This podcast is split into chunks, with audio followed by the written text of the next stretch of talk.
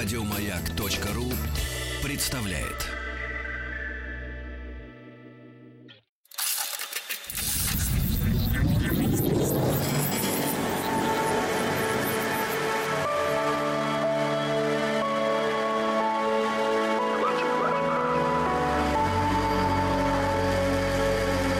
Стаховский лайф на маяке. Надо как-то собраться с силами и приступить. Такое ленивое сегодня настроение, честно вам признаюсь, но надо действительно собраться и что-то тут. В общем, успокаивает одно. Успокаивает одно – это какое-то природное любопытство, которое периодически, конечно, тоже надо подстегивать, но слава богу, что оно сохраняется. И, коль уж сегодня есть возможность обратиться к историческим событиям, устроить эти наши традиционные исторические посиделки, то есть подозрение, что все может свернуть в правильную сторону. И, может быть, после открытия для себя некоторых новых элементов, жизнь, как говорили древние, заиграет новыми красками. Это «Объект-22», я Евгений Стаховский, 10 июля здесь вот в моих широтах, у вас, может быть, тоже. Если нет, это не имеет никакого значения, потому что дело ведь не в дате, а в чем-то совершенно непонятном, что происходило в мире в этот день в разные годы. И понятно, что есть и события, которые, ну, вроде как на поверхности, есть события, до которых э, никому вообще нет никакого дела, но они или имена, да, или люди, но они, тем не менее, попадают во все эти календари, списки знаменательных дат или там списки людей, родившихся в этот день. И хочется же пойти посмотреть, чем товарищ заслужил вот это все. А, так что не знаю, до чего сегодня доберемся. Вообще, первое, на что я наткнулся, конечно, я просматриваю какие-то национальные праздники, и я слегка удивился, что вот в Японии, например, отмечают День э, НАТО. НАТО – это такая традиционная японская еда, которую делают из э, сброженных соевых бобов. Гадость, конечно, редкостная. Вообще, эта штуковина очень популярна на завтрак, обладает довольно специфичным вкусом, и она еще такая липкая по консистенции, знаете, как будто, как будто казинаки в разные стороны Э, растягивают, а они не твердые, например, а вот такие какие-то непонятные. Еще вроде слиплись, а вроде еще и не очень. И богатый белками вот этот продукт, вот это блюдо натто и паста мисо были основой кухни феодальной Японии, и по сию пору натто пользуется популярностью в северных восточных районах э, Японии. Вообще огромнейшие какие-то статьи я нашел по этому поводу, про что там только Э, не пишут. И, конечно, начинают с того, что точное время появления НАТО неизвестно. Однако его можно отнести к позднему периоду дзюмон, время начала культивации риса и, как следствие, появления рисовой соломы. Существует несколько версий э, происхождения НАТО НАТО. Один из источников связывает происхождение НАТО с Китаем времен династии Джоу, а их появление в Японии с буддийским священником Гандзином, то есть не просто так. Все был специальный человек, который мог прийти и сказать, вот, вкушайте, товарищи.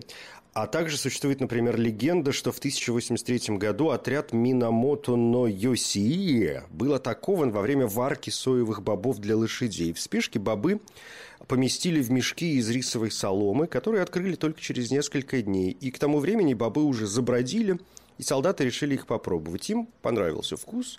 Они предложили бобы Минамото но Йосии, которому они также понравились. Ну и, в общем, и пошло-поехало. Есть еще одна легенда, которая приписывает создание НАТО принцу Сётоку. Ночуя в деревне Варадо, префектура Сига, он накормил коня вареными соевыми бобами, а остатки завернул в рисовую солому и повесил на дерево. На утро бобы забродили, принц попробовал их солью и рассказал о рецепте жителям деревни. Те сказали, господи боже, какая прелесть, спасибо большое, что ты у нас заночевал, теперь мы будем все время э, вот это вот есть. И вот в 1982 году в целях поднятия продаж Ассоциация производителей НАТО объявила 10 июля днем НАТО. Почему именно 10 июля? Ну вот говорят, что выбор дня основывается на игре слов. Июль, седьмой месяц, цифра 7 по-японски звучит как «нана». Десятое число читается как «тока». По первым слогам это звучит, получается, как «нато». Однако в сознании японцев надто ассоциируется с зимой, сбор урожая свой заканчивается в конце ноября, и надто, приготовленный из свежих бобов, все-таки считается лучше. Хотя при сегодняшних способах хранения особых э, ограничений нет.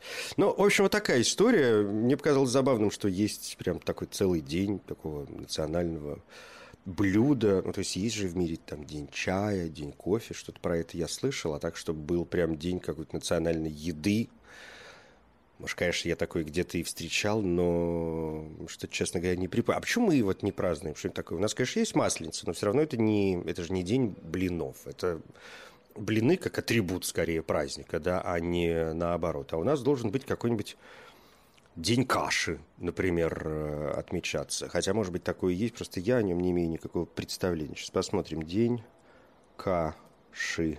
О, смотрите-ка, есть на самом деле Международный день каши. Но, правда, праздник впервые стали отмечать Велико... то есть не, не русские, Великобритания.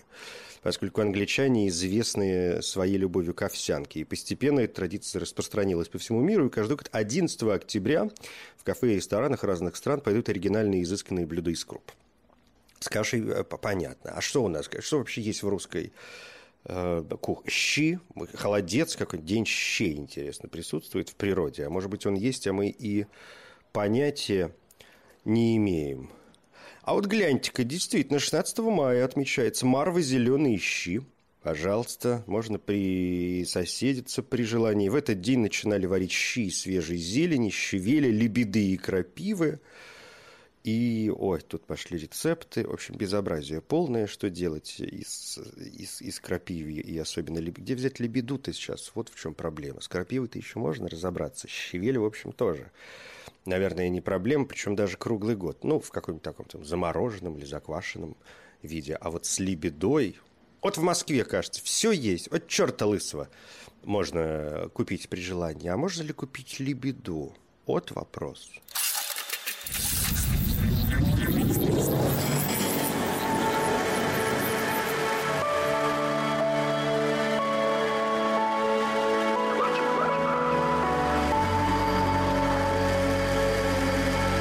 Стаховский лайф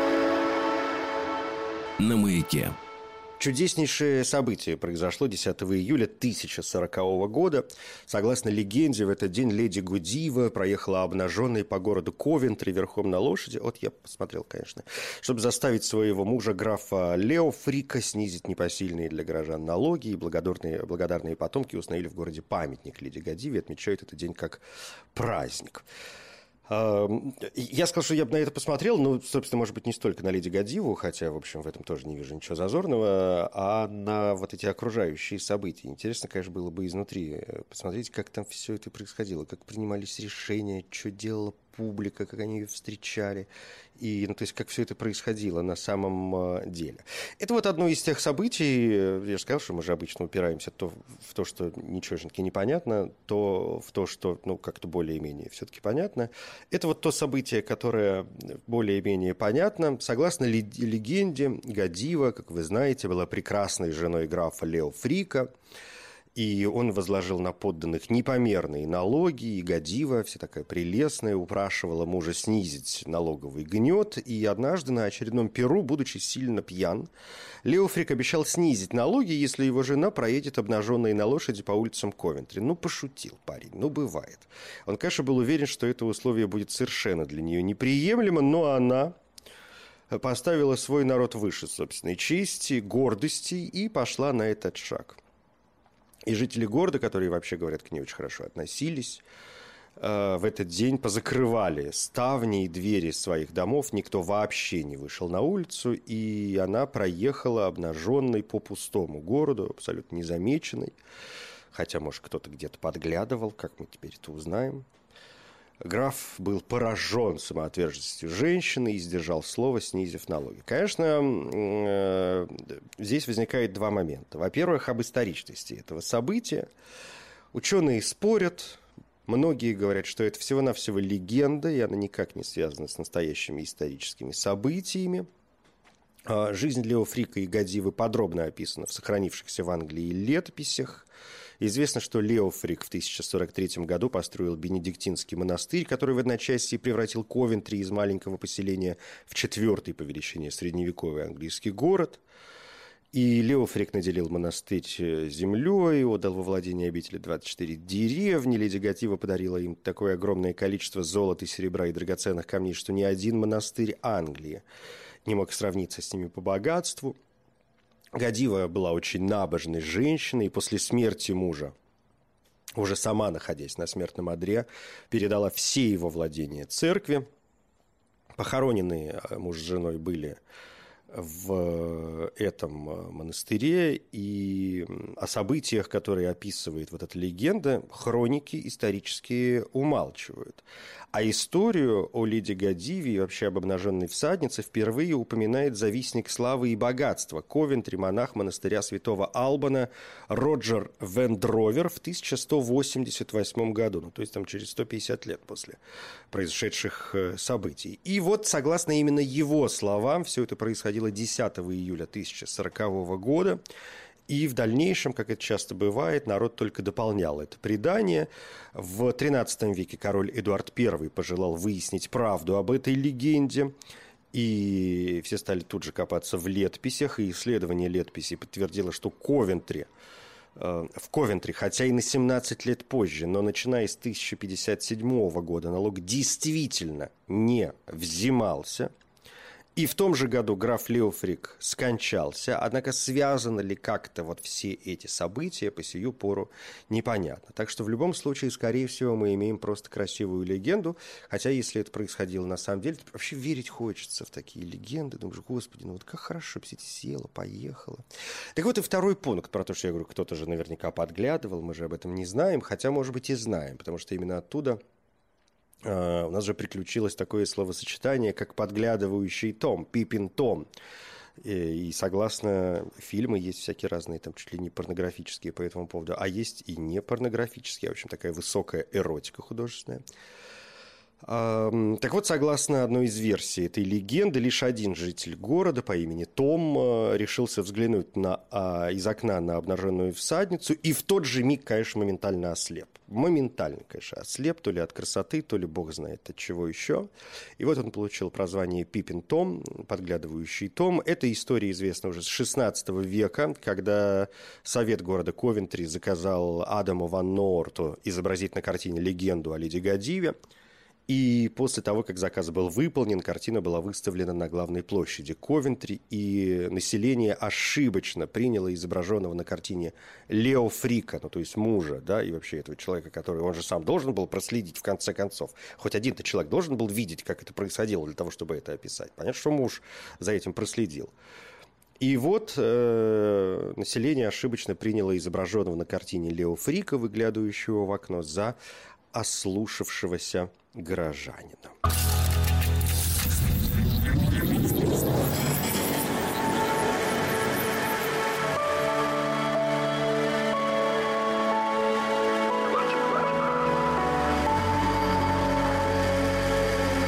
Стаховский лайф на маяке. 10 июля 1790 года при допросе издатель книги «Путешествие из Петербурга в Москву» назвал имя автора Александр Радищев. Прелюбопытнейшая, надо сказать, история. С Радищевым э, вообще не все ясно, но мы, конечно, помним его в первую очередь как писателя, как автора произведения «Путешествие из Петербурга в Москву», хотя он, в общем, был и поэтом, и философом, и он был вообще руководителем Петербургской таможни одно время, ни много ни мало, и был участником комиссии по составлению законов при Александре Первом. Ну, в общем, занимал вполне себе серьезные посты. И что же происходит вот с этим, с этим его путешествием из Петербурга в Москву? Каждый раз об этом так приятно вспоминать, потому что история, конечно, прям, прям таки детективная. Он, э, когда, как вы хорошо помните, написал, значит, эту свою книжку, и напечатал ее э, после того, как завел у себя дома типографию в 1789 году и в мае 1790, собственно говоря, напечатал свое главное сочинение. «Путешествие из э, Петербурга в Москву», хотя до этого еще в 1000 1771 году, то есть совсем рано, задолго до всего этого дела, когда он э, вернулся э, в Петербург, он прислал в редакцию журнала «Живописец» отрывок из своей будущей книги «Путешествие из Петербурга в Москву», и этот отрывок был анонимно напечатан. После этого он там, в общем, на протяжении нескольких лет занимался другими произведениями, например, офицерские упражнения или там дневник э, одной недели. И в 1780-х годах Радищев работал над путешествием и писал другие сочинения в прозе и стихах. Ну и вот в 1790-м в мае напечатал свое главное сочинение. Книга стала моментально раскупаться. Вы все прекрасно помните содержание. В общем, это, конечно, критика существующего строя во многом, который в тот момент существовал э, в России, и известные слова Екатерины II, поскольку ей Э, на стол э, попала книга, и она, прочитав ее, назвала Радищева, как вы помните, бунтовщиком похуже Пугачева. И сохранился даже экземпляр книги, попавший на стол к Екатерине, и она испещрила ее своими циничными ремарками. Там, например, где описывается трагическая сцена продажи крепостных на аукционе, императрица изволила написать «Начинается прижалка повести семье, проданной с молотка за долги господина». В другом месте сочинения Радищева, где он повествует о помещике, убитом во время Пугачевского бунта своими крестьянами, за то, что каждую ночь посланные его приводили к нему на жертву бесчестия ту, которую он того дня назначил. Известно же в деревне было, что он омерзил 60 девиц, лишив их непорочности. Сама императрица написала в этом месте «Едва ли не история Александра Васильевича Салтыкова». Понятно, что Радищев был э, арестован, посажен в крепость, но отчаянно защищался, не назвал ни одного имени из числа своих помощников, уберег детей, сохранил жизнь себе, и уголовная палата применила к Радищеву статье уложения о покушении на государево здоровье, о заговорах и измене, и приговорила его даже к смертной казни. Приговор, э, переданный в Сенат и затем в Совет, был утвержден в обеих инстанциях и представлен Екатерине. И 4, 4 э, сентября 1790 года состоялся, ну, когда уже все выяснили, состоялся именной указ, который признавал Радищева виновным в преступлении присяги и должности подданного изданием книги, наполненной самыми вредными умствованиями, разрушающими покой общественный, умоляющими должное к властям уважение, стремящимися к тому, чтобы произвести в народе негодование против начальников и начальства – и, наконец, оскорбительными и неистовыми изражениями против сана и власти царской. Ни много, ни мало. Вина Радищева такова, что вполне он заслуживает смертную казнь, который приговорен судом, но по милосердию и для всеобщей радости казнь заменена ему десятилетней ссылкой в Сибирь, в Илимский острог, в Иркутской губернии. И на приказе о высылке Радищева императрица собственно рукой написала «едет оплакивать плачевную судьбу крестьянского состояния, хотя и то неоспоримо, что лучшей судьбы наших крестьян у хорошего помещика нет во всей вселенной». Потом уже император Павел вскоре после своего воцарения вернул Радищева из Сибири. Ему было предписано жить в его имении Калужской губернии – и после воцарения уже Александра I он получил полную свободу, был вызван в Петербург, назначен членом комиссии для составления законов. Уже вот тогда он получил эту серьезную должность. И э, вместе со своим другом и покровителем Воронцовым работал над конституционным проектом, озаглавленным «Всемилостивейшая жалованная грамота».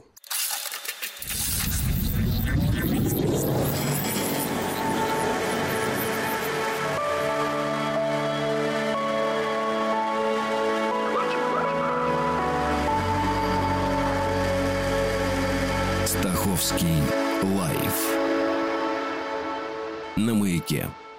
Это «Объект-22», я Евгений Стаховский. Сегодня к некоторым историческим событиям, которые произошли 10 июля в очень разные годы. Ну вот, пока позволил себе небольшую паузу, наткнулся на одно страшное вообще какое-то событие. Я о нем практически, ну не то чтобы позабыл, но, в общем, давно не сталкивался с его упоминанием. Это событие произошло 10 июля 1941 года. Очень неприятная история, и она известна как погром в Едвабне.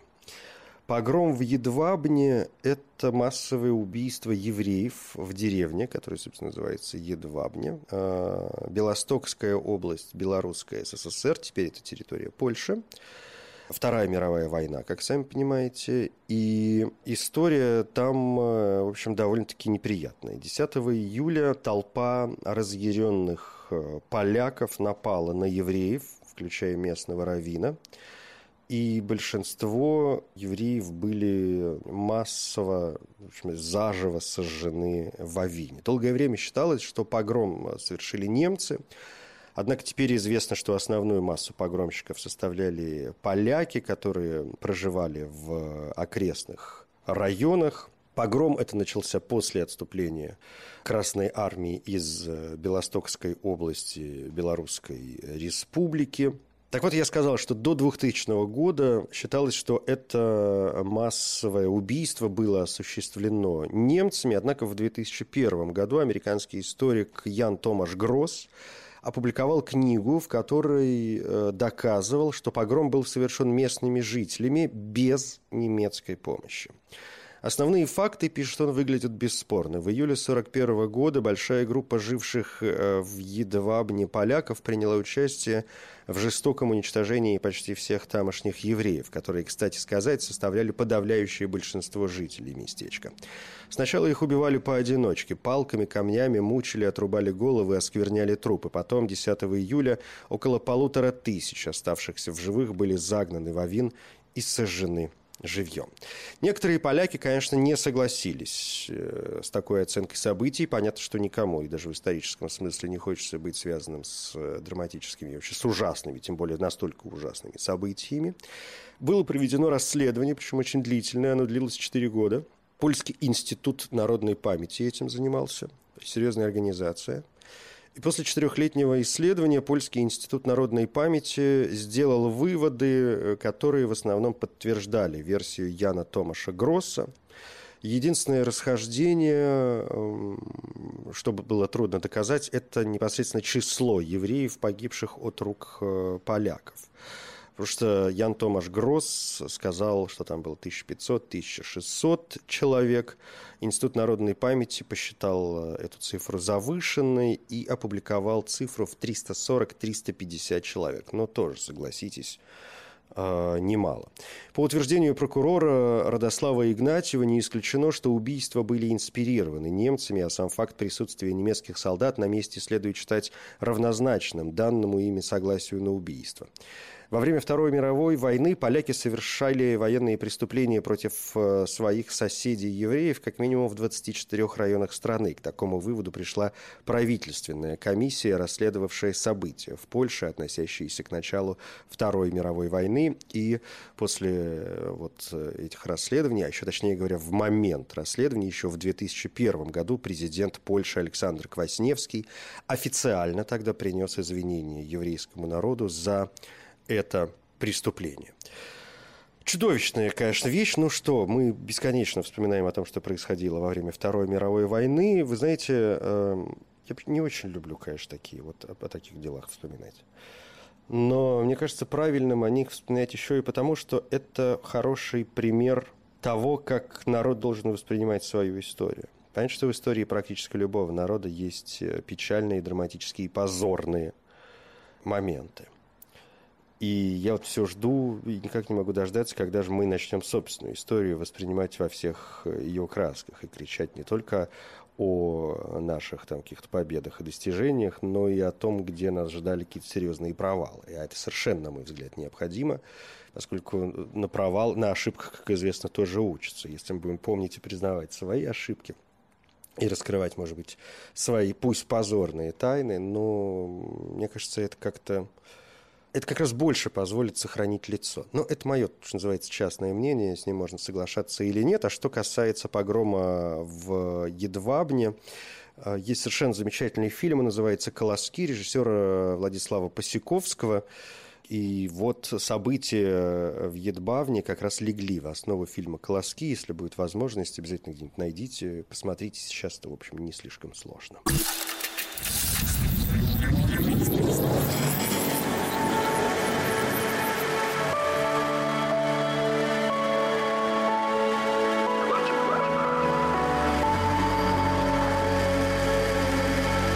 Стаховский лайф на маяке. 10 июля 1925 года Мехер Баба начинает свое молчание, продлившееся 44 года. Его последователи, последователи отмечают День молчания в эту э, дату в память вот о начале этого поступка интереснейшая, надо сказать, личность был этот Мехер Баба.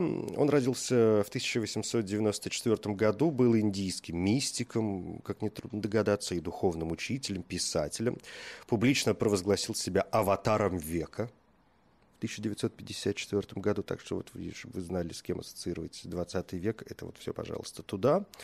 Источники рассказывают, что в детстве он не проявлял особого интереса к духовным наукам, однако в 19-летнем возрасте у него произошла короткая встреча с мусульманской святой Хазрат Бабаджан, которая явилась причиной его духовного возрождения. И в течение нескольких месяцев он контактировал еще с четырьмя духовными лицами, включая Бабаджан, которых он называл духовными мастерами.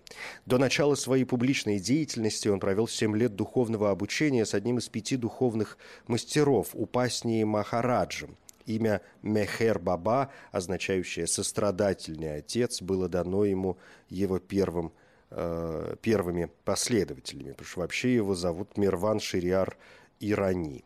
И вот, начиная с 10 июля 1925 года, Мехер Баба сохранял молчание и общался с помощью алфавитной доски и э, уникальной им же разработанной жестикуляции руками.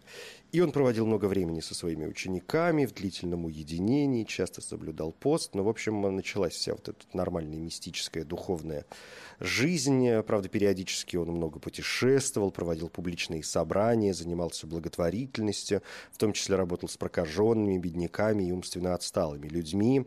В 1931 году он несколько раз посещал Запад, собрав вокруг себя много последователей. В течение сороковых работал с загадочным типом людей, о которых он отзывался как о духовно продвинутых душах. Начиная с 49-го путешествовал инкогнито с несколькими избранными им учениками вокруг Индии, называя этот период своей жизни «новой жизнью». И вот 10 февраля 1954 года Мехер Баба провозгласил себя аватаром, воплощением Бога в человеческой форме.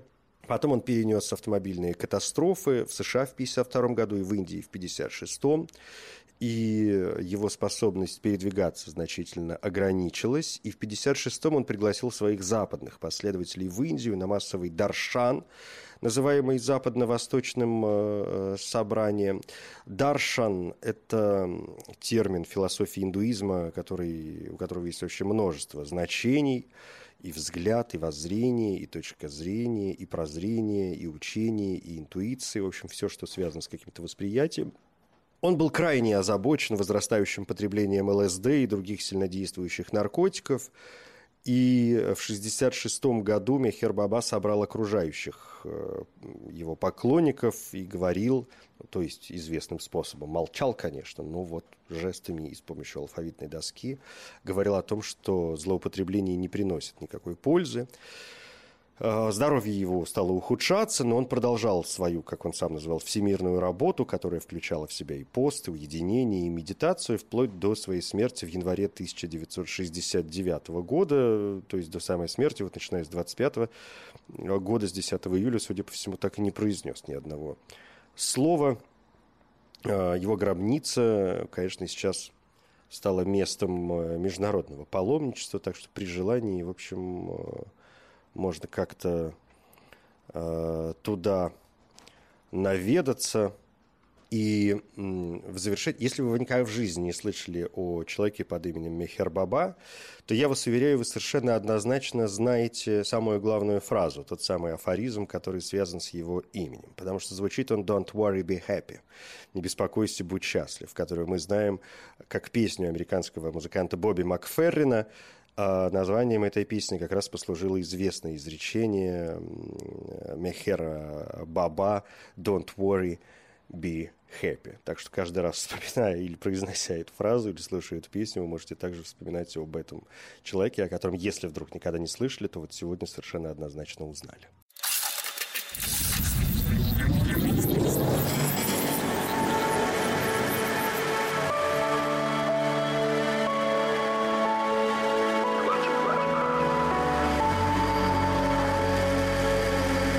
Стаховский лайф на маяке. Под занавес хочется как-то поговорить, ну или вспомнить э, о тех, кто родился 10 июля, но признаться, что-то вот глаз ни за что не цепляется. Ну, Яков III, король Шотландии, Жан Кальвин, швейцарский богослов, религиозный реформатор, основатель кальвинизма, Ева Экеблат, э, шведский ученый, агроном и изобретатель, первая женщина, избранная в Шведскую Королевскую Академию наук. Или Петр Багратион, российский полководец, э, князь, герой Отечественной войны 1812 года. Камиль Жако Писаро, французский художник, импрессионист, Генрик Винявский, польский скрипач и композитор, автор полонезов и мазурок. Аграфена Крюкова, о, пожалуйста, русская народная сказительница, собирательница сказок и белин. Аграфена Крюкова, конечно, знаменитейшая женщина, но именно как сказительница, мать сказительницы Марфы Крюковой, которая тоже, в общем, получила довольно широкую известность. Родилась она, Аграфена, я имею в виду, в Поморском селе на Терском берегу, на юге Кольского полуострова. Узнавала былины от э, матери и дяди, затем от своего отца, соседей подруг. Она все время оставалась неграмотной, все былины запоминала, а не записывала. В 1873 году Аграфена вышла замуж за рыбака Семена Васильевича Крюкова в возрасте 18 э, лет и переехала в село Нижнее Золотице на другую сторону Белого моря, на так называемый Зимний берег который в настоящее время находится в Архангельской области, и там она еще больше обогатила свой репертуар всякими разными местными историями. И в 1899 году на пике интереса в России к северному фольклору этнограф и фольклорист Алексей Марков, будучи студентом, посетил эти места и записал ряд былин от Аграфены и Марфы Крюковых, которые он впоследствии и опубликовал. Еще раз Марков побывал на Зимнем берегу в 1901 году и в общей сложности записал от Аграфены Крюковой 64 текста былин, баллад, исторических песен и духовных стихов. Из них 42, 42 терского происхождения. Аграфена Крюкова умерла в 1921 году в бедности, так и не добившись э, известности, только позже усилиями, в основном Анны Астаховой, это советский знаменитый филолог и фольклорист, в 1930 году, заинтересовавшийся поэзией в ее исполнении дочери Марфы Крюковой, было восстановлено имя Аграфены Крюковой в качестве одной из самых выдающихся русских сказительниц. Ух, ну вот, хоть на ком-то да остановились. Все, пожалуй. Это «Объект-22». Я Евгений Стаховский. Спасибо. Еще больше подкастов на радиомаяк.ру